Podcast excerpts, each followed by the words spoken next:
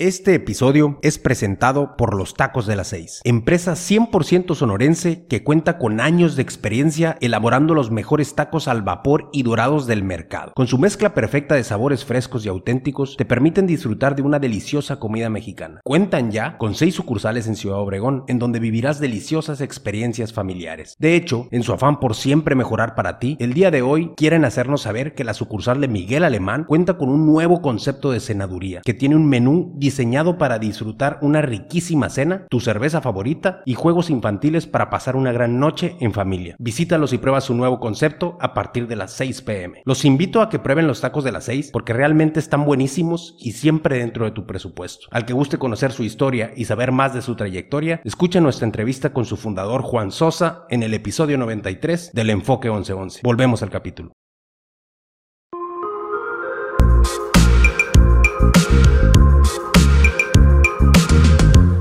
Bueno, pues buenos días, bienvenidos al episodio 99 del Enfoque 1111. Aquí está con nosotros Alfredo El Pollo Osuna, entrenador de uno de los referentes del deporte en nuestro país y un ícono del boxeo mexicano, Andy Ruiz Jr. Mi pollo, un placer tenerte aquí con nosotros. El gusto es mío, Alex. Hola, buenos días a todos. Este, el gusto es mío y, y yo este, muy agradecido y muy contento de estar aquí en tu podcast. Eh, güey, neta que estoy, estoy bien emocionado. Yo sé que va a salir algo muy interesante para empezar, porque pues la mentalidad sabemos que, que es un tema fundamental en el deporte, ¿no? Y por ejemplo, yo pues que, que, estuve muy involucrado en el mundo del deporte, del lado del básquetbol, pero pues siento que tienen demasiadas cosas en común, es un tema que me apasiona y pues aquí vamos a sacar una conversación muy a toda madre. Sí, claro que sí, yo sé que va a ser una charla eh, muy amena y de nuestra parte dar lo más positivo, ¿no? Hacia los jóvenes y a la gente en general de que de que todo se puede, porque cuando ya para estar en la élite la mentalidad es algo súper fundamental. Exactamente. Bueno, pues yo quisiera empezar con, para empezar, sé que eres de Ciudad Obregón, eh, pues eh, desde ahí está sorprendente tu historia para que estés ahorita siendo el entrenador de Andy Ruiz, pero yo quisiera empezar pues en, la parte de, del principio de tu historia, de cómo te involucras tú en el mundo del boxeo. ¿Cómo llegas tú? O sea, ¿cómo llega el pollo Osuna a boxear o a involucrarse en este, en este ecosistema? Ok, eh, por allá en mis inicios en los noventas, más que nada inicié, en, me gustaban los deportes de combate, ¿verdad? Los deportes de contacto, y yo inicié en el karate. Eh, llevé una formación en el karate por bastante tiempo, pero ya más o menos a inicio de los 2000 eh, me daba cuenta yo que, eh, yo me di cuenta realmente que no iba a poder vivir del karate, pues. Ok. Entonces yo ya miraba peleas en mi casa, mi papá miraba el box, mis tíos, mis primos, y miraba peleas como Chávez de la Hoya y, uh -huh. y de esa época por ahí, y me comencé a empapar del tema y, y, me comenzó a llamar mucho el box la atención y comencé a tener una inclinación hacia el boxeo.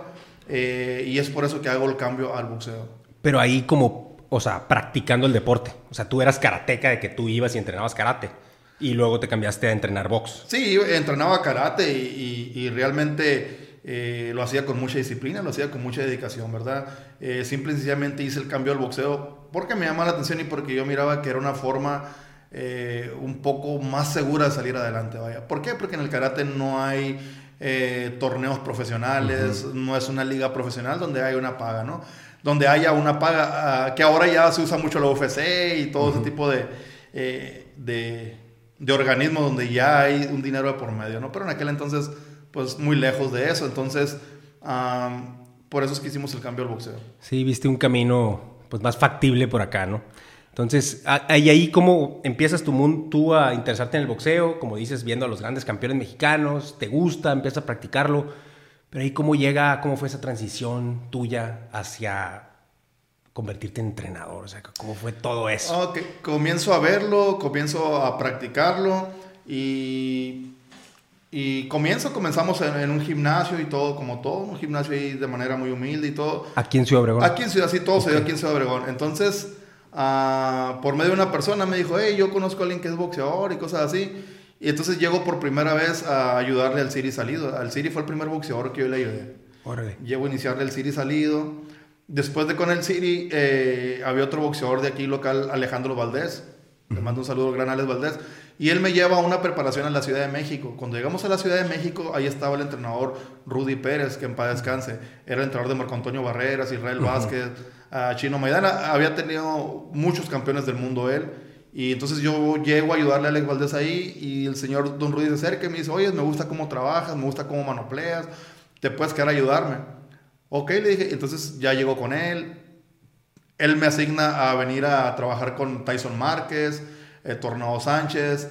Entonces me ven trabajar ahí con, con Tyson Márquez, el preparador físico, y le dice al travieso. Entonces después llego con el travieso y así se fue la cadena de campeones del mundo. Órale. No, pues está increíble es, esa historia que nos acabas de platicar en, tan poquito tiempo. Yo quisiera entrar un poquito más a detalle desde el momento en que empiezas con el Siri salido y, luego que vas a México y que ahí te vio el entrenador Rudy. ¿Qué crees que vio en ti para, para pedirte eso de que, de que le ayudaras? O sea, ¿qué, qué hiciste bien o, qué le llamó la atención? Porque me imagino que él había trabajado con muchas personas que quisieran ese puesto, que, o sea, esa, esa responsabilidad, ¿no? Entonces, ¿Cómo fue eso? ¿Qué hiciste bien? ¿Qué pasó? Eh, creo yo que mi disciplina, mi seriedad siempre he sido muy serio, siempre he sido eh, muy enfocado y siempre he sido una persona eh, muy dedicado. Siempre me he comportado de una manera lo más profesional que se pueda. Este, yo creo que ese fue uno de los factores que le llama la atención. Además, era rapidísimo para manoplear, era muy fuerte, era muy explosivo. Y allá en la Ciudad de México se utiliza mucho un aparato que se llama gobernadora, que es donde impactan los golpes. Y como que a lo mejor, no sé, le llama mucho la atención mi velocidad con las manoplas y es por eso que me quedo con él. Excelente. ¿Y cómo fue ese proceso en el que tú decides, ya no, me voy a dedicar al boxeo, me voy a ir por este camino, empiezas a boxear, empiezas a, meterte al mundo, a, entrenar, a ayudar al, campamento ahí de Siri Salido, etcétera? Pero ¿cómo fue ese proceso de estudio de tu parte para pues para tomártelo en serio, porque yo creo que no puede haber sido nada más una casualidad, pues que, ah, pues eres bueno, me gustas para entrenador. O sea, ¿cómo, fue ese brinco de simplemente pudiste haber sido un vato que nomás estaba ayudando y iba a ayudar ahí cinco meses y ya, a, que realmente te quedaras como trayectoria de tu vida? Pues mira, yo pienso que como todo proceso, ¿no? Cuando uno emprende un negocio o, o emprendes una profesión, eh, no fue fácil definitivamente no fue fácil. ¿Por qué? Porque imagínate, yo estudiaba economía y finanzas en, en Itson y estaba como en el octavo semestre. Entonces, tomar una decisión ya para terminar la carrera, de irme y de quedarme buen tiempo en Ciudad de México, eh, no fueron procesos ni transiciones eh, fáciles, porque eh, también dentro de mi cabeza era o termino la carrera o me dedico a esto y si no funciona en el box, híjole, hay que regresar a terminar la carrera. Entonces también eran como noches de muchos análisis, ah, sentimientos encontrados, pero a final de cuentas sentía que era mi vocación y, tenía un sueño. Tenía un sueño y había que perseguirlo y ese sueño era llegar a ser entrenador jefe de algún campeón del mundo. Y mira, he sido bendecido pues, con Andy Ruiz. Chingoncísimo, carnal. Oye, ahí cuando platicas eso de que eras pues, estudiante, estabas tomando esas decisiones y te sale la oportunidad de quedarte en México, me imagino que en ese momento la paga no era algo muy bueno todavía, ¿no? Porque pues si no, yo hubiera dicho, ah, pues ya bien fácil, me vengo para acá, es un trabajo, de aquí ya empiezo mi vida, pero pues tú todavía no tenías algo tan claro como ahorita, pues, o sea, era algo así como que quién sabe, muy incierto, la palabra es incertidumbre, con esa incertidumbre de que si va a fallar o si va a funcionar, siento que eso es de lo que más le causa problema a las personas en la vida, tomar decisiones con la incertidumbre, ¿qué es lo que te permitió a ti, pues, tomar esa decisión? Híjole, tengo que confesarte, que no fue una decisión fácil. En el camino, como se dice vulgarmente, muchísimas veces, Alex, estuve a punto de tirar la toalla. ¿Por qué? Porque pues era un simple manoplero, dinero no hay. ¿Por qué? Porque estaba agarrando experiencia, eh, porque estaba muy joven. Mm, entonces no fue muy fácil. En el camino también a veces yo creo que como a todo emprendedor o como a todo persona, ¿no? Eh, que el camino a veces no se ve ah, la luz tan cerca eh, hay altibajos, pero bendito Dios, siempre he sido una persona de mucha mentalidad y decía, ok, me metí en esto, tengo que salir avante con esto, ¿verdad? Y decidí, dejé, dejé la escuela momentáneamente y me quedo ahí. Yo me acuerdo que tuve un pasaje, peleó a esta persona y ya teníamos que regresarnos. Entonces, don Rudy me dijo, ¿te puedes quedarme a ayudar con otros boxeadores que tengo? yo le dije, sí, pero no muy convencido. Digo, porque tampoco la paga era, era pues casi nada, nos acá para mal comer apenas, ¿no? Y un día le dije, ¿sabes qué, Rudy? Le dije, ¿sabes qué? Oiga, dije, con mucho respeto y todo, yo me voy a regresar, le dije Obregón. Y me acuerdo que me dijo, ¿y dónde es Obregón? O sea, así pues no, no lo hacía ni en el mapa el señor. Y me dijo, está bien, me dijo, está bien, haz tu maleta, ahorita voy a venir, me dijo, vamos a agarrar un vuelo y te regresas, me dijo. Pero vamos a hablar antes de que te regreses, me dijo.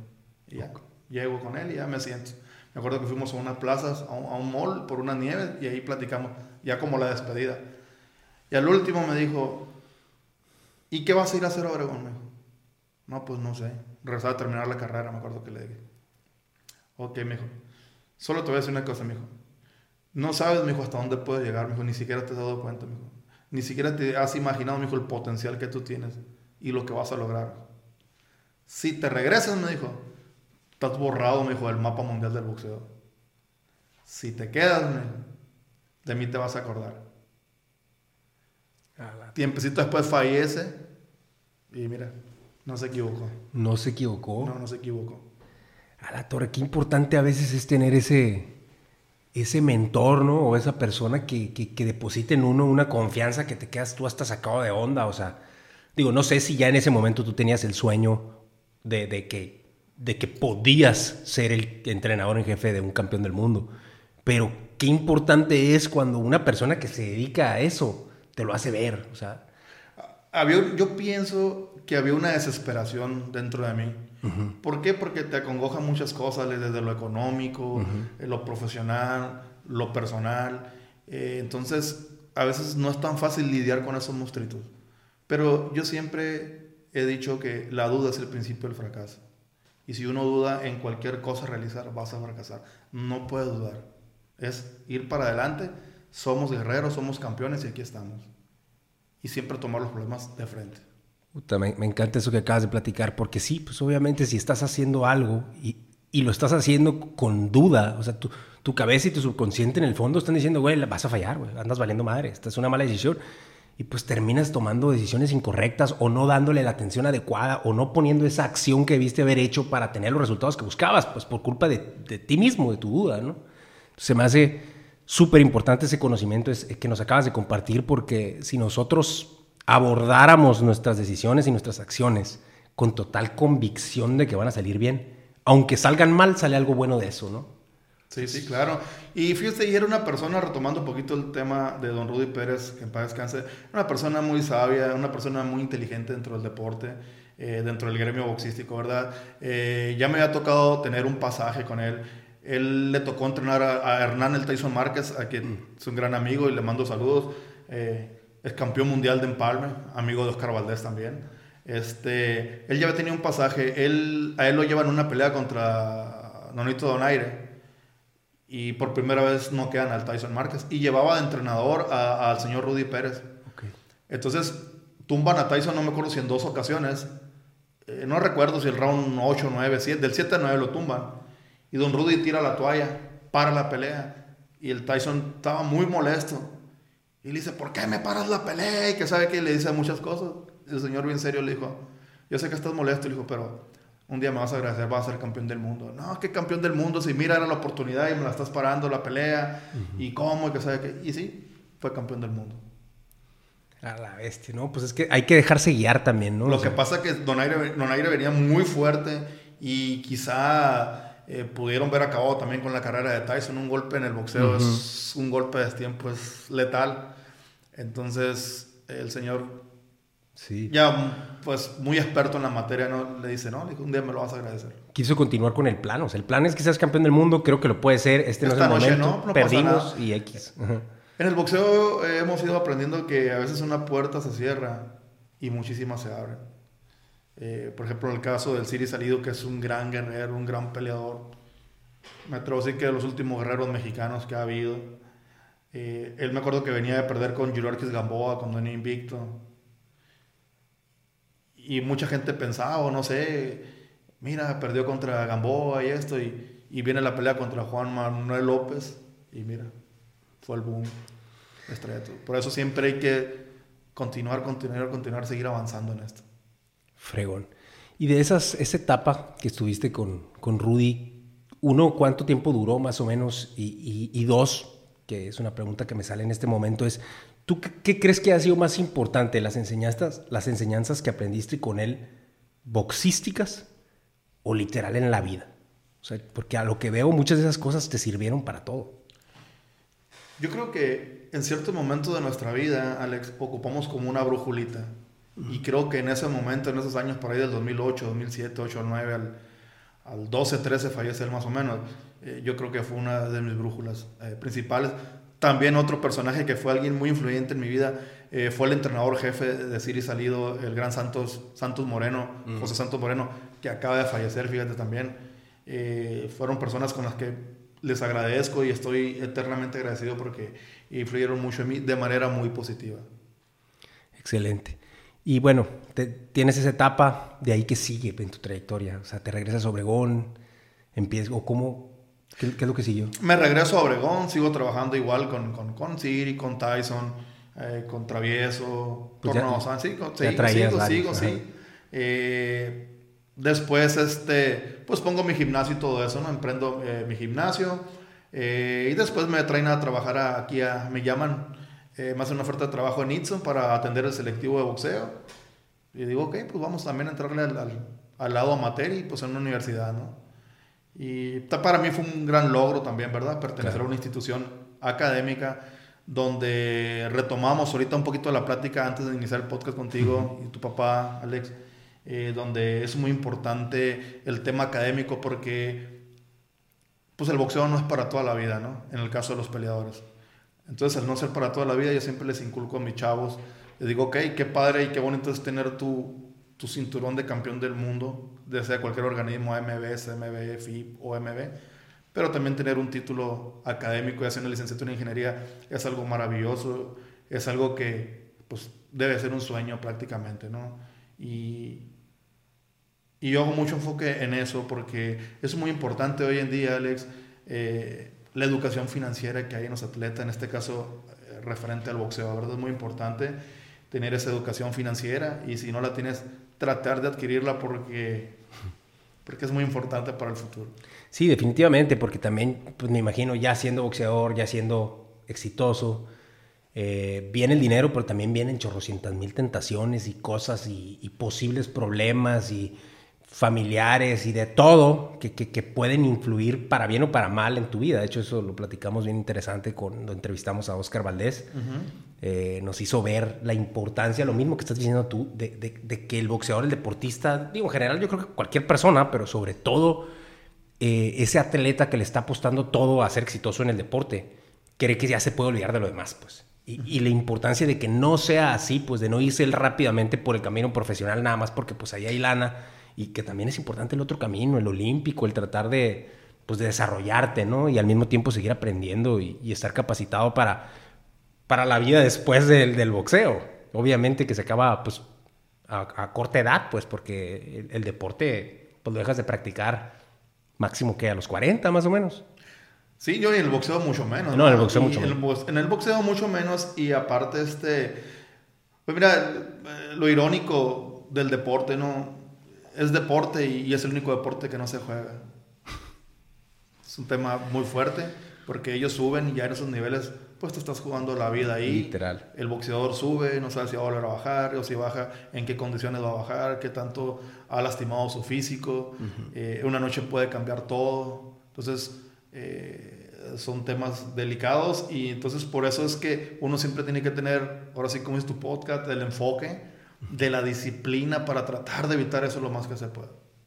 Pues eso claramente te ha funcionado porque pues llegas a ser entrenador en jefe de, una figura como Andy Ruiz y ahorita tienes 38 años, si mal no recuerdo ahorita que nos platicaste, pues estás muy joven para, hacer, para estar en ese nivel. O sea, entonces claramente esa estrategia de, de enfocarte, de disciplinarte, de echarle todo tu compromiso a un camino para ti ha sido acertado. Si nos pudieras platicar un poquito más cómo fue ese proceso en el cual te empiezas a, involucrar con Andy Ruiz. Ok, Andy Ruiz había venido acá a trabajar en el 2017. Él tenía un compromiso contra un ruso o un alemán, creo.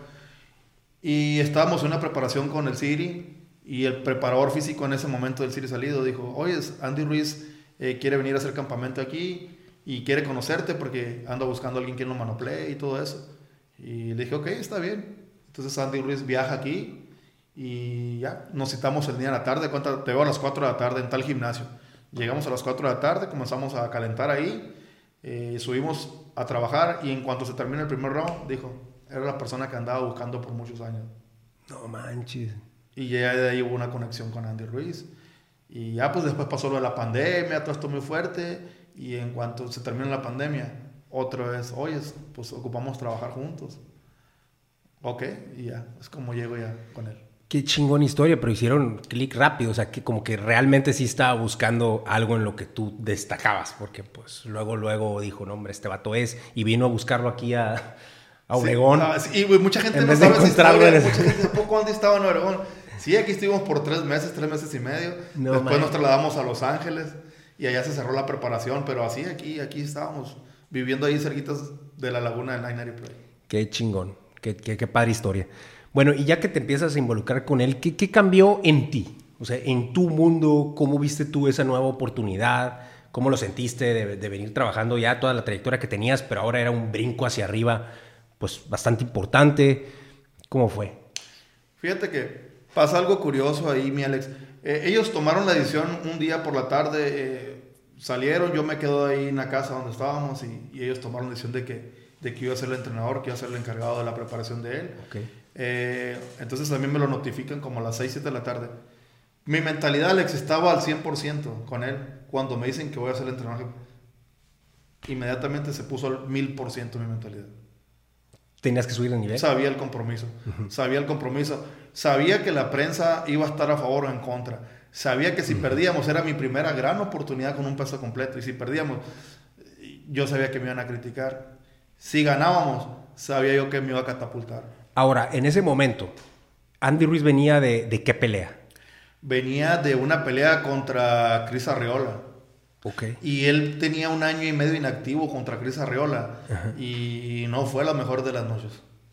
Ok, pero todo esto se dio ya después de que había sido el Andy Ruiz mega exitoso que noqueó a Joshua, ¿no? Entonces ya era una super figura. Entonces tú ya sabías que la prensa, pues te iban a atacar prácticamente porque ¿quién es ese coach que, que ahora va?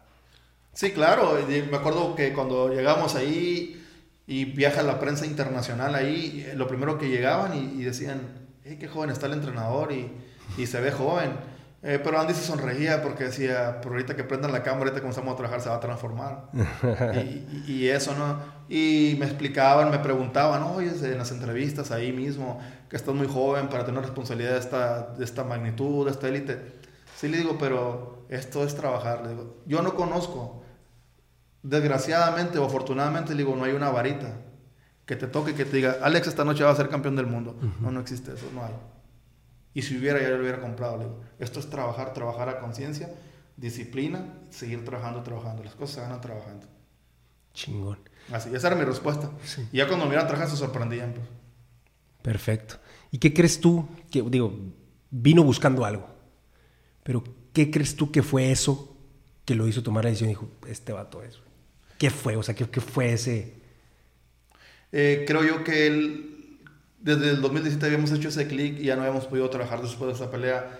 Eh, mi fortaleza, mi fortaleza, mi, mi profesionalismo, porque a las, si me dices que a las 3 de la mañana, a las 4, a las 5, yo voy a estar ahí.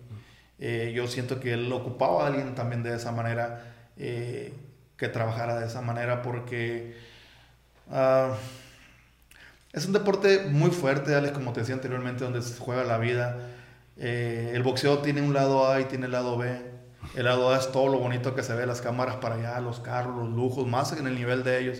Pero el lado B, el sacrificio y todo eso no, se mira. El sacrificio para una pelea. Entonces, eh, teníamos que trabajar muy fuerte, sí o sí, porque venía contra King Kong. King Kong ya estaba grande de edad, entonces era como que un arma de dos filos, porque si perdíamos, nos enterraban boxísticamente. Y si ganábamos, pues nos ponían retadores número uno al mundo. Sí, pero ahora estaba Wilder, Usyk, Fury. Entonces, el compromiso sigue y seguía muy fuerte. Excelente. ¿Y qué viste tú en él? O sea, ya vimos que vio él en ti para seleccionarte, pero tú obviamente pues era este gran campeón, pero aparte de ser ese gran campeón y esa oportunidad, siento que si no se da un match, o sea, si, si no congenias con ese atleta, con esa persona con la que vas a pasar demasiado tiempo, si no hay un, una verdadera conexión, pues no va a funcionar. Entonces, ¿a ti qué fue lo que más te gustó, lo que más te llamó la atención de, trabajar con Cuando yo, yo le veo realmente otra vez las ganas y el hambre de seguir boxeando y de tener otra pelea importante. Eh, yo fui lo, lo, primero que noté con él. Ahora, cuando ya yo me quedo como jefe, que me avisan, haz de cuenta, hoy en la tarde, al otro día llegamos al gimnasio, subimos y me acuerdo las palabras exactas que le dije. Andy, ven, mi hijo, le dije, mírame poquito y escúchame. Mira, mi hijo, le dije. Yo sé, hijo, le dije, que a veces cuando la gente gana mucho dinero, es difícil escuchar a alguien que no tiene dinero. Cuando la gente tiene mucha fama, es difícil, hijo, le digo, escuchar a alguien que no tiene fama. Entonces yo no tengo fama, no tengo dinero. Tú tienes toda la fama del mundo y tienes dinero. Pero ocupo que me escuches. ¿Estamos de acuerdo? Sí, me dice. Yo voy a hacer, hijo, lo que tú me digas. Ok. Bien sencillito, mi hijo. Le vamos a regresar al ABC del boxeo. Comenzar a caminar. ¿Te acuerdas cuando tirabas tu jab? Tú no. Sí. Ok. Y comenzamos. Entonces, para mí fue algo muy fuerte y curioso, pues aquella tan persona tan, grande físicamente y tan fuerte, todo, y comenzar a verlo como en sus inicios, otras a trabajar de cero. No, pues es que lo manejaste padrísimo. O sea, ahorita que me lo estás platicando se siente pues bien chingón. O sea, me proyecto en los, en, en, los ojos de ese atleta que le estás diciendo eso y como que lo haces volver a la realidad. Siento que no cualquiera te dice esas palabras, a lo mejor le llegaron en el momento adecuado. Creo yo que le dieron de haber llegado porque sí es muy difícil, Alex. Vamos a poner algún ejemplo. No es como si y tú le das un ejemplo o un consejo a un millonario. a lo mejor ni me escuchó. O alguien que es extremadamente famoso y que tiene millones de seguidores. Entonces le da un consejo a alguien que no tiene ni un seguidor. Pues, entonces, dices tú, me va a escuchar, no me va a escuchar. Pero no, yo, yo inmediatamente vi la sinceridad de él en la cara. Y vi el compromiso de él cuando me decía, vamos a hacerlo. Entonces, Oye, Pollo, ¿y de dónde sale esa capacidad? pues tuya, en este caso de, de, liderazgo, porque pues eso es lo que es, para tratar con, en un mundo donde se desenvuelve tanto, pues obviamente ego, ¿no? Hay mucho ego, en, porque pues, si no, no pudieran ser boxeadores profesionales, así de sencillo, ¿no? O sea, hay mucho ego en todos los involucrados en ese mundito, hay muchos ojos, hay muchas personalidades fuertes, hay mucha... Intereses. Muchos intereses, muchas cosas que están en juego. Obviamente tienes que tener ese tacto que demostraste ahí, pero mi pregunta es, ¿de dónde los desarrollaste? O sea, ¿dónde sacaste tú la capacidad de, manejar eso? Yo creo que a lo largo, que han sido más de 20 años en el boxeo, Alex, eh, he pasado por momentos muy difíciles. Por ejemplo, estaba yo en unas competencias en Ciudad de México, por allá en Tlaxcala, y me avisan que falleció mi hermano y luego íbamos a viajar a otras competencias por allá para Mérida y hoy se murió tu mamá. Entonces, eh, cuando te dije que mis inicios tenía un gimnasio de box, eso, entonces, eh, como había que iniciar de cero, Alex, y había muchas carencias, entonces la vida te va enseñando y te va forjando de una manera muy diferente, pero siempre este, con mucho respeto, ¿no? Y yo tengo mucho respeto por las personas, trato de ser lo más educado que se puede y trato de dirigirme bien y trato de tener mucha esta empatía por la gente. Entonces, he pasado por momentos muy difíciles de mi carrera que yo creo que es donde he madurado, es donde la vida me ha enseñado mucho. También, obviamente, pues también estudié economía y finanzas, ¿no? O sea, un poquito de todo y vamos tratando de aprender. Eh, es algo que yo creo que mentalmente, Alex, yo desde que estaba en la secundaria ya me iba forjando esta mentalidad. Eh, yo me miraba en los escenarios de Las Vegas y a veces se me hacía que sí lo iba a lograr, a veces que no, porque había muchos altibajos, ¿no? Pero, pero nunca quité el dedo del renglón, siempre seguí trabajando por, por este objetivo, por esta meta y por este sueño.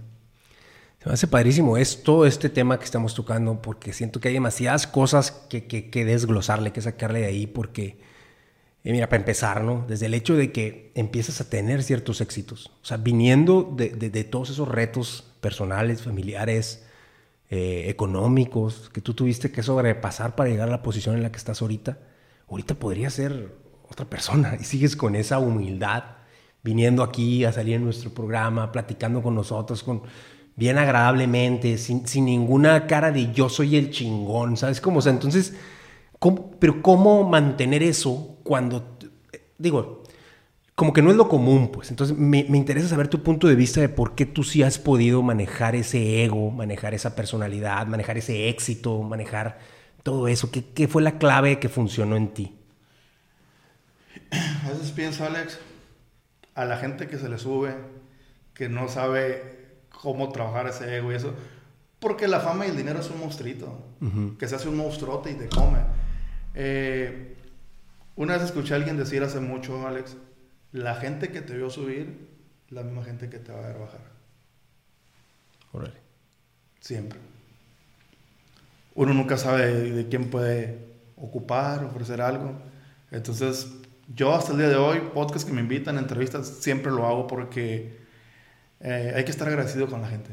Hay que estar agradecido con quien te difunde, con quien te apoya de una u otra manera y, nunca olvidar eso. Nunca olvidar porque yo, yo pienso, Alex, que cuando uno se cree muy fregón y cierras el librito del aprendizaje, ahí se acaba la humildad. Órale. Ahí se acaba la humildad. Sí, como que crees que ya lo lograste, pues. Sí, y ahí se acaba cuando no. Día a día hay que aprender, ¿no? Eh, yo soy una de las personas que no me, no me voy un día a mi cama a descansar si no aprendí algo nuevo. Qué padre, qué padre. Oye, Pollo, aquí quisiera tratar un poquito más el tema de, pues, entrando a ese lado oscuro del que hablábamos ahorita del boxeo, ¿no? el, el, lado B, pues, el que le llamaste tú, porque el lado A, pues... Todo el mundo lo ve, el lado A, todo, lo conocemos, ¿no? Todo lo bonito, y mira los carros. Y está en chingones. y mira esto, y, y, es el lado A, ¿no? Pero la el lado farándula. B, ah, la farándula. Pero el lado B eh, es también fuerte, importante, ¿verdad? De hecho, lo tocamos en el tema eh, con Oscar Valdés, no me acuerdo cómo le llamó él, no era lado B, pero era algo similar, era algo así como que el lado oscuro del boxeo. Lo que ustedes no ven, de hecho, ese campamento, ese entrenamiento, esa concentración donde se van de viaje y uno se lo imagina bien chingón porque, ah, pues en, su caso, ¿no? Que pues Team Canelo y se va y se vaya, están encerrados con pura gente chingona. Pero pues no es así en los ojos del boxeador, o sea ¿Qué nos puedes platicar tú de, ese lado oscuro? ¿Cómo es esa vida? Si nos pudieras eh, explicar tantito, pues, que no lo conocemos, cómo es un entrenamiento, cómo es una concentración, cuáles son los retos, etcétera. Pues mira, todo el mundo se oye muy bonito, ¿no? Cuando dice, hey, pues vamos a abrir campamento o vamos a tal campamento, no sé, a cualquier parte del mundo, ¿no? Un campamento. Y como normalmente se muestra el lado A, pues se ve muy padre, sí, pero lado ves que tienes que estar alejado de tu familia, de que es una concentración total, de que si hay que estar encerrado, hay que estar encerrado. Si pasa una emergencia, si no es tan fuerte la emergencia, pues no puedes venir a, arreglar el problema. Tienes que seguir enfocado ahí porque hay un compromiso y un compromiso que lo va a ver millones de gente. Y todos los errores ahí y todas las críticas también van a ser tanto como para mí, tanto como para el peleador. Pero en este caso muchas veces el peleador gana y todo el mundo se acuerda del, del peleador. Y cuando el peleador pierde, todos van sobre el entrenador. Entonces, uh, el lado B del que no se ve es mucho, mucho, mucho sacrificio. Ahí, Alex, hay que estar dispuesto a ver qué tanta capacidad de sacrificio tiene uno. Porque si no la tienes, no puedes estar en campamentos de ese tipo. Sí, es como, como el típico pues joven morrillo ahí que quiere llegar a las grandes ligas o donde sea, si no está dispuesto, como dices, ¿a qué tanto sacrificio estás dispuesto tú para llegar para allá? De hecho, también la última entrevista que tuvimos con Giovanni Gallegos de las grandes ligas también nos mencionó muchísimo lo difícil que fue su recorrido. Dice que lo más difícil, de hecho, fue ya que llegó a las grandes ligas, pero pues realmente lo, antes de debutar, ¿no? O sea, que, te mandan a las menores. Todo ese proceso, lo complicado, lo lleno de sacrificios, el estar alejado de la familia, el estar solo, el lesionarte, el que te banquen. Pues en el boxeo y en la vida siento que todos vivimos ese tipo de cosas. ¿Cómo ves tú, cuál es tu perspectiva hacia los retos, hacia ese tipo de sacrificios? ¿Cómo enfrentarlos? Sobre los retos y todo ese, tipo de cosas, los sacrificios, yo, yo pienso, Alex, que lo más peligroso que le pueda pasar al ser humano es la zona de confort. Cuando el ser humano llega o cae en la zona de confort, está muerto de pie. Está muerto. Sí, pues ya. Lo más peligroso que le pueda pasar al ser humano es la zona de confort. Ojo, siempre y aguas con eso. Yo se le digo mucho a mis alumnos aquí en la universidad, igual con los boxeadores, ¿no? Que trabajo aguas con la zona de confort. Sí, porque ¿a dónde vas a llegar si ya estás bien a gusto? Ya no, vas a, ya no te vas a mover. Pues. Sí, claro, y retomando el tema de lo que decía Giovanni de, de que es difícil esto, y no, bastante. Yo me acuerdo en mis inicios, Alex, pues iba a una función de box y, Y, salí a veces pues sin ni un peso porque pues le pagaron dos mil pesos al peleador y de los dos mil debía mil y luego la licencia otros 500 mil pesos pues.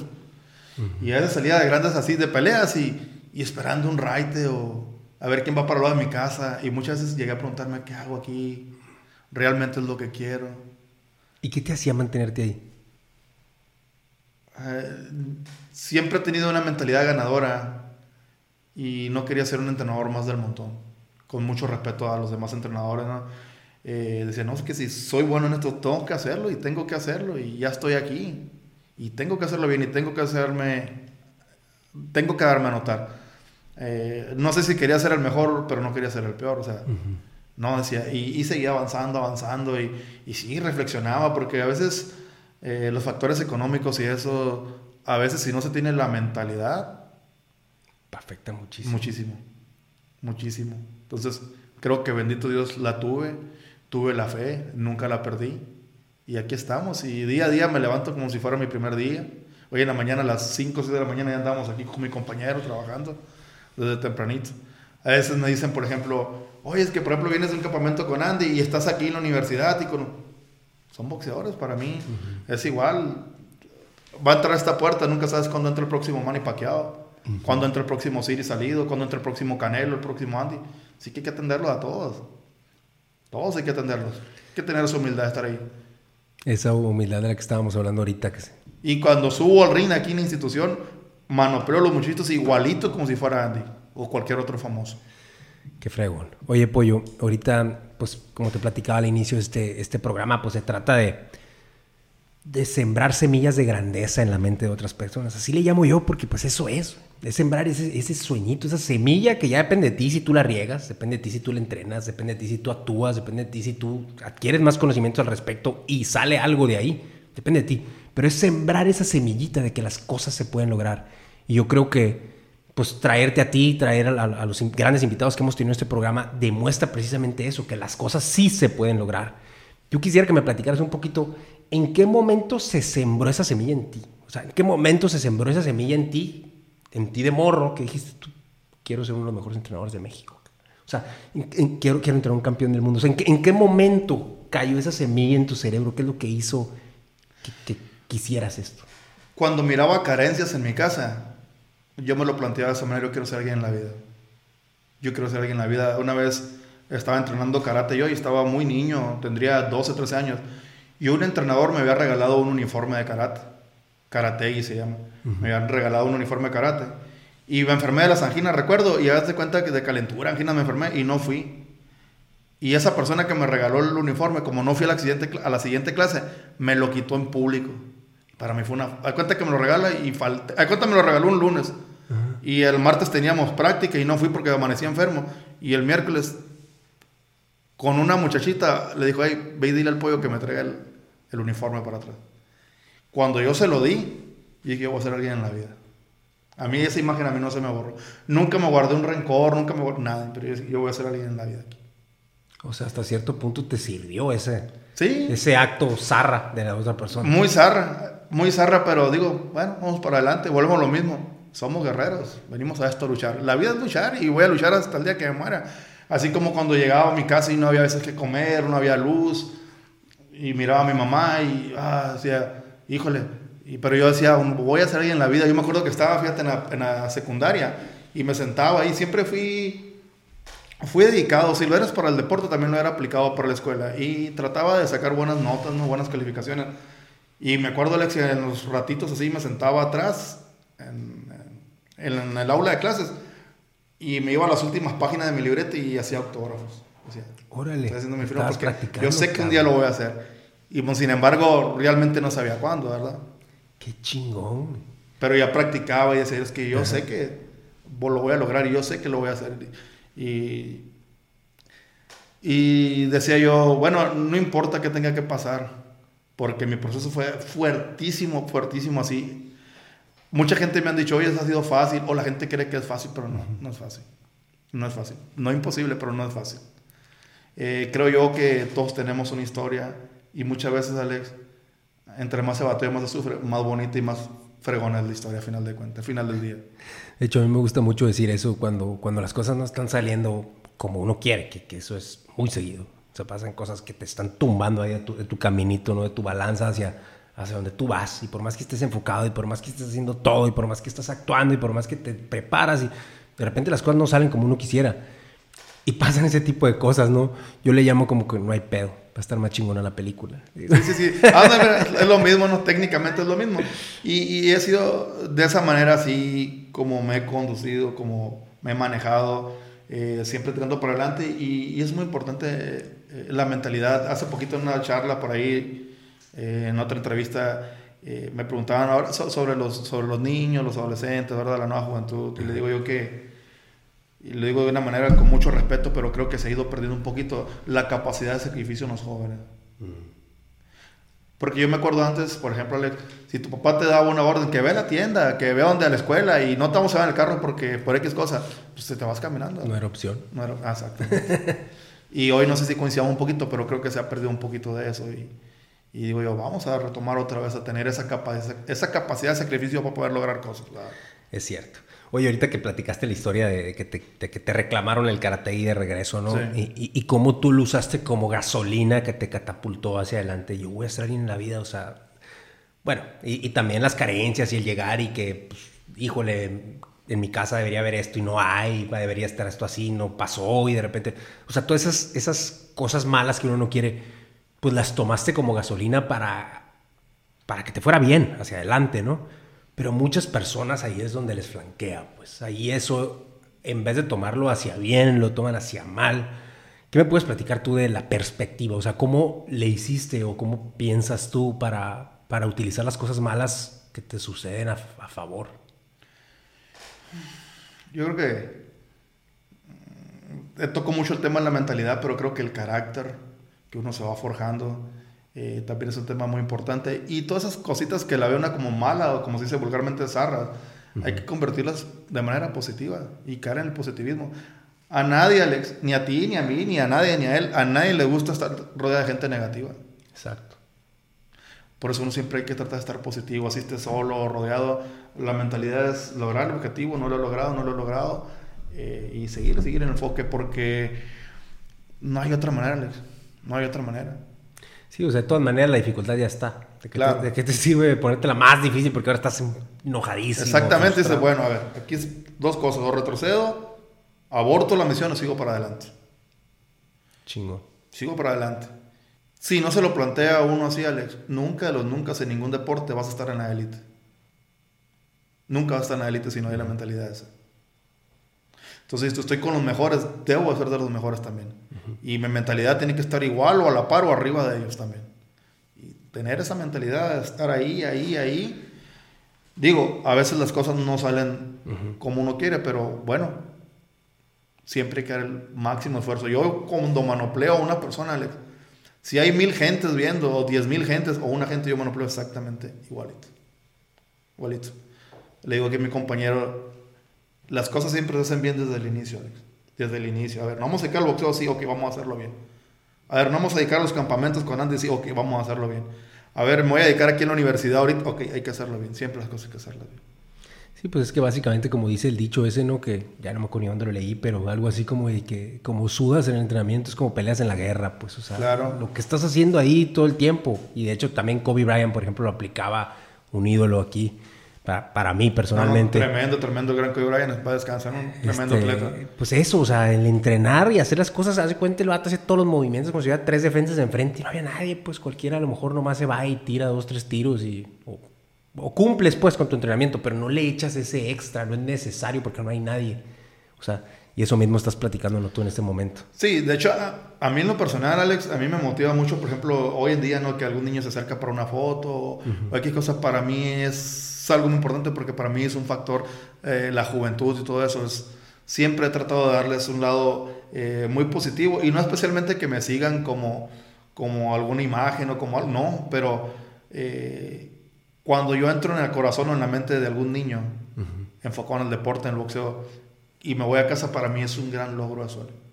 Claro. Que se me acerque un niño y que me dice, tengo 20 peleas amateur, tengo 40, 50, 60. Y miro yo su felicidad o su emoción al estar ahí. Entonces, a mí me gusta tener mucha empatía por, por los niños y por los entrenadores.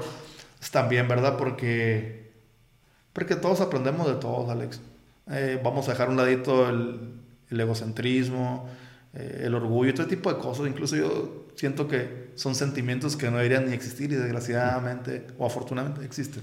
No, pues no, ni le digamos ahorita que, digo, por poner un ejemplo, pero el Canelo, Checo Pérez, patos que la están rompiendo a nivel mundial y todo el mundo, digo, hay, muchos que obviamente los, los, les aplauden, pero también tienen demasiados haters que no, no, deberían ni siquiera existir, o sea, güey, el vato se está rifando a nivel mundial, o sea, deberíamos de... Sí, claro, sí, eh, sí, incluso pues a mí me toca aquí, ¿no? No Oregón, que a veces hay entrenadores que, que a lo mejor dicen, no, pues suerte. Simón, ese o esto. Y a veces me lo comunica a otra gente, oye, fíjate que dijeron esto. No, está bien, no pasa nada, o sea. Y me dice, pero ¿por qué lo ves así? Porque es parte de. No pasa nada, le digo. Ahora, mi mentalidad, mi mentalidad le digo, es competir contra los mejores. Y si pierdo contra el mejor, hay que ir a felicitar al mejor. Pero estoy entre los mejores. Ellos contra quién compiten, le digo. Sí, pues es más de lo que estamos platicando ahorita, esa, mentalidad que te permite sortear ese tipo de críticas. yo sigo avanzando, yo sigo creciendo. Sigo avanzando, sigo creciendo, sigo aprendiendo. Siempre es muy importante, retomamos el, hace ratito antes de iniciar aquí la entrevista, eh, la importancia de la, de, la, educación académica y todo eso, ¿no? Yo viajo y todo eso, Alex, siempre estoy viendo un documental, algo que me aporte, siempre estoy eh, leyendo un libro, siempre estoy nutriéndome, y tratar de estar a la vanguardia, innovarme eh, aprender de los mejores preparadores físicos también. Eh, el chiste es aprender a aprender, ¿verdad? Excelente. Sí, pues claro, así es como se, se, sube en la vida. De hecho, hablando de personalidad, de estar en, rodeado de gente chingona y todo eso, tú tengo entendido que en algún momento estuviste rodeado de, pues obviamente Andy Ruiz y su, y su papá y su gente, y al mismo tiempo estaba Canelo, estaba Eddie, estaba Oscar Valdés. Sí, Oscar. A la madre, o sea, ¿qué, qué pensaste tú en esa primera instancia donde de repente estás rodeado de esa gente?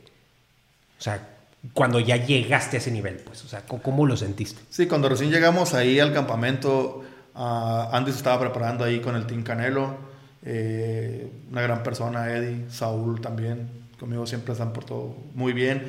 Eh, yo recuerdo la primera vez que llegué ahí, el primer día que me presenté ante ellos, que Andy, Andy pasa por mí y me lleva. Eh, la disciplina de Saúl. Tremendo. Por algo está donde está ese vato. Muy, una disciplina muy fregona. Y el gran Oscar, el gran Oscar, Oscar Valdés, muy disciplinado el gran Oscar también. Mucha disciplina, Oscar. Entonces comienzas a ver y entonces es cuando dices, por algo esta gente está aquí. Por algo esta gente ha llegado y ha logrado lo que ha hecho. Porque indiscutible la disciplina que, que muestra. ¿Y has tenido en algún momento ese típico wow moment? O sea, ese momento donde te quedas, ah, cabrón, ¿cómo, cómo le hice para estar aquí? O sea, ese, ese momento donde no te la crees, pues de que dices, a la madre, conocí a este vato o estuve aquí. ¿Te ha sucedido algo así o todavía no llega ese momento? No, sí, claro. Por ejemplo, yo me acuerdo por la época de los 2000, por ahí. Eh, haz de cuenta que yo trabajaba lavando autobuses. Y los sábados había un, había un, por la Miguel Alemana, había un, de este, un club ahí que pasaban peleas. Pasaban peleas, y no me acuerdo, cobraban 50, 60 pesos. Y yo cobraba como 90, 100 pesos por lavar los, los autobuses. Y bien rápido llegaba a las 4 o 5 a lavar el primero para ganarme, para ganarme esos 100 pesos. Y vamos. Y, de cuenta, y me iba así de cuenta en camión. Y me bajaba para mis 50 pesos. Y a veces me sobraba para un refresco de lata de 15, 20 pesos. Y era todo. Y a veces que ni parece. Y de antemano ya sabía que me iba a regresar caminando hasta mi casa. 10, 15 kilómetros. Pero yo tenía que llegar a ver esa pelea, que en ese momento era Barrera, era Oscar de la Hoya, Eric Morales, todos esos grandes. Y de, repente, y de repente ahora tenerlos platicando así. El éxito muchas veces la gente dice es cuánto dinero has ganado. No, el éxito no se mide de esa manera. El éxito se mira dónde estabas, dónde estás y hacia dónde vas. Y ver lo que has logrado. Para mí eso es, para mí eso es, para mí en lo personal eso es el éxito. De tener a todos esos personajes que yo hacía un gran esfuerzo, que lavando que el autobús para ir a pagar para sentarme a verlos y hoy tenerlos platicando, lo que hace poco Barrera me invita a su podcast eh, y todo eso. Entonces, eso, me dice Andy, hey, alístate, vamos a ir a una cena, ok, ¿con quién? Ah, pues que vamos a ir con Van Damme, por ejemplo. Y yo era karateca, imagínate en los 90, pues era el ídolo, el Van Damme, y de repente estaba platicando con él en la cena, oye, y así, y él le explicaba, había una trilogía antes en el Canal 5 y pasaban, y, y, yo tenía una vecina que te miraba en la tele y te besaba, y le explicaba y soltaba la risa Van Damme y todo eso. Entonces dijiste, bueno, mira, qué chingón. Ya estaba aquí con Van Damme y, y por decir así. O sea, tiene grandes pasajes de ese tipo. Qué fregón esos momentos, ¿no? Oye, quisiera, hablando de ese tipo, pues, eh, como esa historia que nos platicaste ahorita, ¿no? ¿Cuáles crees tú que hayan sido como esas, no sé si tengas, pero eh, esos momentos de tu vida que te acuerdes ahorita? Que digas, ahí cambió mi vida, güey. O sea, unos dos, porque siento que todos en nuestra trayectoria tenemos momentos donde y hay veces son insignificantes. A veces estaba dormido con mucha frustración y me desperté con un coraje que tenía que hacer algo y en ese momento cambió mi chip y pam, pam, pam. Digo, cada quien lo tiene diferente. Pero hay veces que sí son historias como a lo mejor la que nos platicaste ahorita, que estabas dando un camión y de repente vas y ves eso y, y se te enciende la ilusión de que quieres ser alguien. Digo, no sé. Pero mi pregunta es esa. ¿Tú te acuerdas de esos momentos decisivos, por decirlos así, que te hicieron la persona que eres ahorita? Sí, sí, sí, totalmente. Yo tenía un gimnasio de box y duré muchos años y pagaba renta ahí. Y haz de cuenta que había por muchísimos momentos, Alex, donde solamente trabajaba para la renta y todo eso. Entonces, a veces uno dice, no, es que tengo muchos amigos. Me acuerdo cuando me siento a platicar con mi papá y le digo, papá, hasta aquí el gimnasio, esto no es un negocio. ¿Por qué? Porque tenemos mucha gente, pero no hay utilidad vamos a dedicarnos mover a otra cosa. Cuando yo cierro el gimnasio, Ale, nadie, ni una sola persona me habló para decirme, eh, güey, lo que ocupes, estamos contigo. Nadie. Cuando a mí me pasa eso, yo sabía que tenía y que siempre uno tiene que hacer algo por uno mismo. Eh, para mí fue un momento muy decisivo el día que pongo así el candado ahí y que sabía más que no iba a haber más box. Eh, fue algo que me quedó muy marcado que hasta el día de hoy. Y ahorita a lo mejor lo miro como, como anécdota, ¿no? Pero en su momento sí. Y luego que nadie te hable, güey, o para nada. Ni para consolación, ni para nada. Y luego con, pura incertidumbre enfrente, lleno de miedos, ¿no? pues dicen que sí. Según yo iba a ser exitoso y. Y. Y pum, y en el fracaso. Hoy en día, lo mejor que me pudo haber pasado de haber cerrado el gimnasio. Totalmente una de las decisiones más inteligentes que he tomado en mi vida es cerrar el gimnasio. Qué chingo cómo se dan las cosas, ¿no? En esos momentos que parece que te estás quebrando y que vas para abajo, al revés. Sí. Pues resulta que fue lo mejor que te pudo haber pasado. Y en su momento a veces uno lo toma, digo, a lo mejor no tenía la madurez ni la visión que tengo hoy en día, bendito Dios, ¿no? Pero en su momento cuando pasan sucesos o escenarios así, uno se siente muy mal por la decisión que tomaste, pero en un futuro te das cuenta, lo mejor que me pudo haber pasado era poner el candado y cerrar. Se puede marcar como un fracaso, ¿no? Pero ese fracaso, años después se convirtió totalmente en un éxito total. Pues. Claro, por supuesto. Es como cuando alguien es empresario, ¿no? Y es su primera empresa o negocio y se agüita porque cierran y se quebró, pero muchas veces de esa quebrada de negocio sale una idea de super oh. negocio y, y, haces un boom en la empresa. Pasa muchísimo, digo, aquí en el, en el programa que hemos entrevistado muchísimas personas de negocios pues ya nos han salido grandes historias similares, como por ejemplo Cafenio salió porque pues ellos al principio, hace mucho, pues vendían café directo para, para tomártelo en el Walmart y en las empresas grandes, ¿no? El café combate. Y en eso, ese café, eh, pues empezó a tener clientes, cada vez menos, menos ventas, menos clientes, etcétera. Y dijeron, hombre, esto se va, se está cayendo, pues. Y de ahí, de ese problema, de, de ese de esa frustración, de ese reto, sale la idea de que no manches, pues tenemos que llegarle a las nuevas generaciones, cabrón. ¿Cómo? Pues a ver, cabrón. Y empezaron a vender el, La bebida fría, ¿no? El pinche cafriz fue el, el primero. una bebida fría para. Y con eso empezaron, que bueno, ya después se termina convirtiendo en la super empresa, que es ahorita una de las empresas más importantes de México, una chingonada, Cafenio. Y, y, pues salió de un, de un problema donde el vato, pues los, los encargados ahí estaban como que, ¿para dónde vamos? Vamos así, pues. Y resulta que no, era el punto de quiebre para catapultarte muchísimo más arriba de lo que estabas. Pues. Sí, ahorita aquí está el punto de quiebre, por eso uno, uno en lo personal, ya sea en lo sentimental, en, lo económico, en lo laboral, en lo profesional, siempre es muy importante, por eso, Alex, buscar el punto de equilibrio.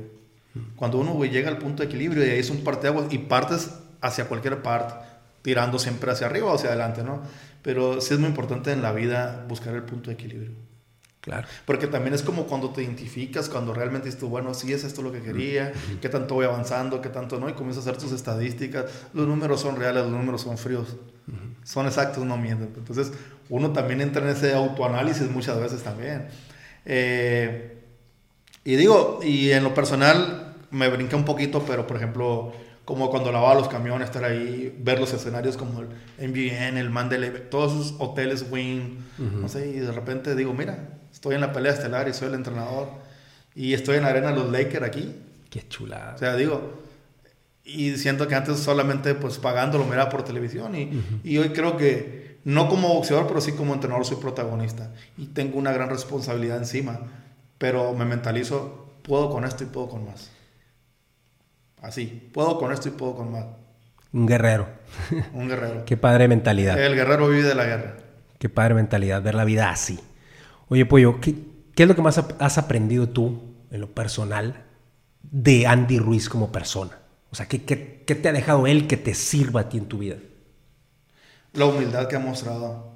Andy Ruiz, tú sales, por ejemplo, con él, no sé, a la calle, a un mall, a, a la playa la humildad que aún tiene para pararse a tomarse una foto, a dar un autógrafo, a platicar con la gente. Eso es algo que a mí eh, hasta el día de hoy me ha sorprendido mucho. Porque he conocido otras personas que han, ah, que han logrado la fama y el éxito de esa manera. Y sí cambia. Y sí cambia y en él no lo he visto así. Es una persona que también ayuda mucho a la gente, de repente hacer donaciones. Digo, yo paso 24/7 con él y me doy cuenta y digo, qué gran corazón tiene Andy. Creo que es un peleador bendecido porque no está golpeado. Ah, platicaba con él, fíjate, cuando lo tumba Anthony Joshua. Platicamos con él. Andy, digo, yo, para mí, güey, digo, si lo vemos de manera negativa positivo, positivo, yo pienso, digo, que si Anthony Joshua no te tumba en esa pelea, no despiertas. Creo que lo mejor que pudo haber pasado, digo, es que te hubiera tumbado. Cuando él te tumba, yo te vi la transformación en la cara y fue el parte agua. Y digo, ¿qué pensaste, mi hijo? Le digo, cuando era, me dice, yo me acuerdo muy sencillo, me dice, cuando, cuando me tumba él, que yo caigo, ¿qué pensaste en esos segundos? Yo nomás le decía, dice él que me, me platicó él que él decía, Diosito, Diosito, nomás hazme el paro de pararme nomás. O sea, no le estaba ni pidiendo ganar la pelea, no. Hazme el paro de pararme nomás. Ayúdame, ayúdame, ayúdame a pararme. Entonces me paro y dice, y yo no me quería levantarme desconectado, pues como... Y me levanté y me moví y vi que estaba bien. Ah, ah, me hizo el paro, Dios dice. Y ya lo demás es historia, pero, pero él se acuerda mucho de esa escena, que él lo único que yo no le estaba pidiendo ganar, no, ayúdame a pararme nada más. Pues Nunca lo habían tumbado en su carrera, pues. No, sí, sí se debe quedado como que a la bestia, pero pues... Y la otra parte que platicamos, la corazonada, de cuando Eddie Hearn le manda a él el contrato y aceptan el combate, dice Andy, yo ya sabía que iba a ganar. Neta, lo Yo, ya sabía, yo, mi corazón lo sentía. Y yo sacaba conclusiones cuánto tiempo tenía boxeando él y cuánto tenía boxeando yo. Eh, también nunca era la primera vez que enfrentaba a alguien como yo, rápido, gordito y todo así, pero rápido, explosivo. Cuando ellos aceptan, dice, yo sabía que él iba a ganar. Y el otro debe haber estado bien confiado según él. Sí, sí, creo que debió haber pasado algo de eso, ¿no? Por eso pues uno nunca debe ser confianza en nada, ¿no? Uno es Sí, el enfoque, el enfoque y, nunca irte, brincarte el punto 2 o el punto B, ¿no? Primero está el compromiso enfrente, el punto A y luego vas al punto B. Pues se ve, se nota que es una gran persona, Andy, da, esa vibra, cae bien.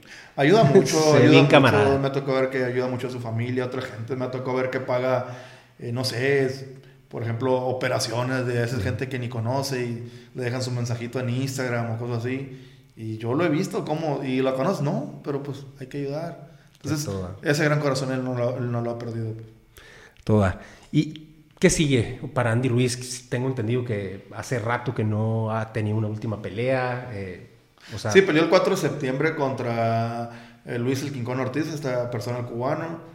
Eh, ahorita ya estamos por, por, esperar fecha, ya hay algo, este año va a haber combate, tuve comunicación con él el jueves, jueves pasado, y ya, ya hay por ahí unas propuestas y y ya, ya se va a iniciar con el campamento. No se dio la de famosa pelea de Wilder que todos queríamos ver, ¿no? No se dio y ellos dijeron que, fíjate, pues muchas veces las redes sociales la mueve a como la persona quiere, ¿no? Ellos hablaron mucho de, de que Andy pedía el 50 mucho, ni siquiera hubo una oferta. O sea, nunca hubo una oferta como tal y que él la quiso manejar 30, 70, algo así, se manejó en redes, pero pues yo todo el tiempo que estuve en el campamento nunca hubo una propuesta como ellos dijeron. Pues.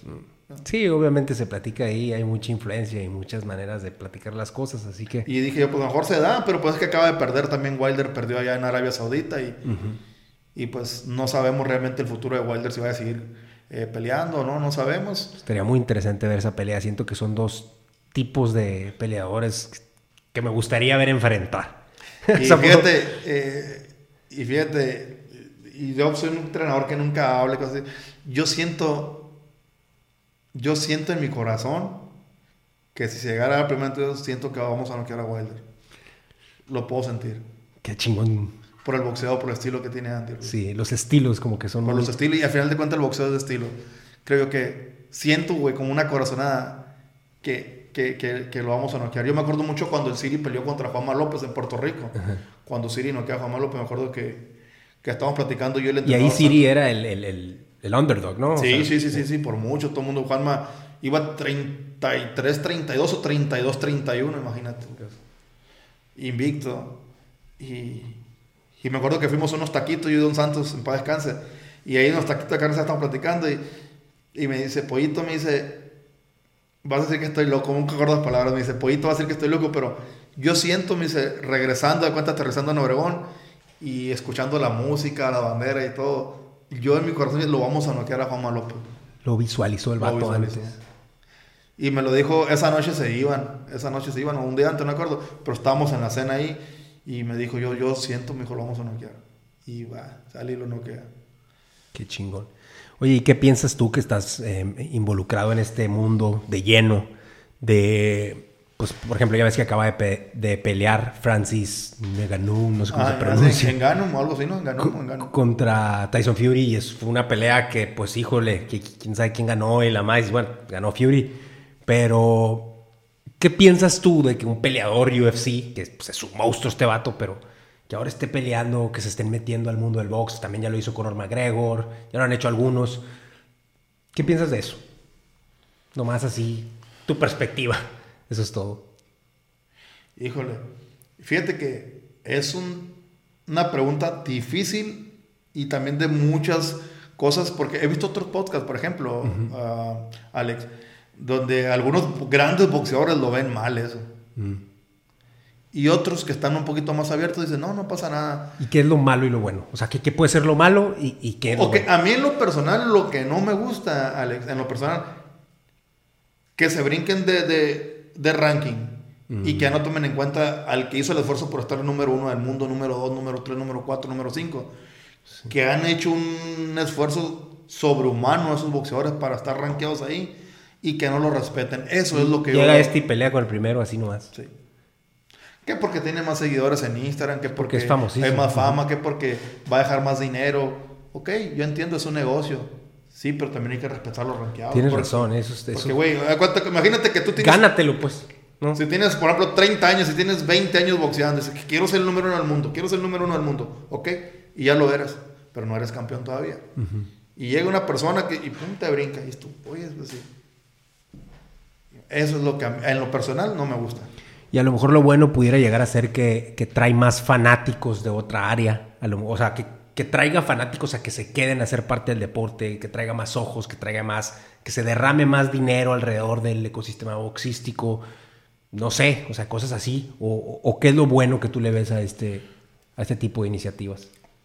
Lo bueno que le veo es de que, pues mira, eh, también está bien, o sea, darle la oportunidad a, las personas siempre, ¿no? Que ellos vienen de, pues, de artes marciales mixtas y todo eso, y vaya, entran al sistema competitivo boxístico hasta ese punto está bien porque la derrama también económica se genera más, porque hay más audiencia, pueden ganar más seguidores y yo creo que es como un ganar-ganar y gana tanto el boxeo como gana la, eh, la, UFC, ¿no? por decirlo así, o las artes marciales mixtas.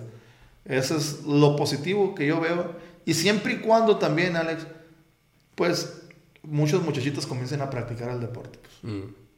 Eso es lo positivo. Se popularice. Si no es boxeo, que sea, ok, pero que se salgan pues de, de los vicios, eh, de los malos pensamientos y eso, ¿no? Que, que, tenga algo positivo o que impacte de manera positiva en los, en los jóvenes. Eso es lo bueno que yo le veo. Sí, definitivamente está interesante lo que está sucediendo en estos momentos. Eh, a mí me llama muchísimo la atención desde el lado de negocio, desde el lado de deporte, desde el lado fanático, que andas viendo cosas nuevas, que se van a pelear a Arabia Saudita, antes no se hacía eso, y luego que, no sé, o sea, todo este tipo de cosas nuevas que están saliendo, pues está interesante, hay que ver cómo se desarrolla. Aquí yo, pues Pollo, se me hace que tuvimos una conversación súper padre, súper agradable. Ah, muchas gracias, Alex. De verdad que, pues yo en lo personal aprendí muchísimo, entiendo por qué estás donde estás, cómo fue tu trayectoria, se me hace impresionante. Quisiera que sigas teniendo éxito, que de verdad Andy Ruiz lo volvamos a ver ahí en las peleas más importantes contra los titanes, esos que están ahí arriba. Y, pues de verdad hay que seguir la trayectoria Andy Ruiz, hay que apoyar a los mexicanos, hay que apoyar aquí al pollo. y pues pollo, muchísimas gracias por estar aquí con nosotros. Eh, para mí un gusto y un placer y un honor estar aquí en, tu podcast. Eh, muy bonito espacio, tienes un podcast muy elegante, muy bonito. Eh, muy agradable, muy padre, yo encantado y ojalá sea el primero de muchos que, que, tengamos la oportunidad de estar aquí contigo, Alex. Claro que sí, ahí luego nos, nos armamos otra otra vez. Primero de dos. Sale pollo, muchísimas gracias. Gente, no se olviden en seguir a Andy Ruiz, no se, no se olviden en seguir al pollo, hay que estar pendientes de su trayectoria, síganos a nosotros en el Enfoque 1111, suscríbanse al canal y pues mucho éxito en todo. Gracias. Saludos. Thank you.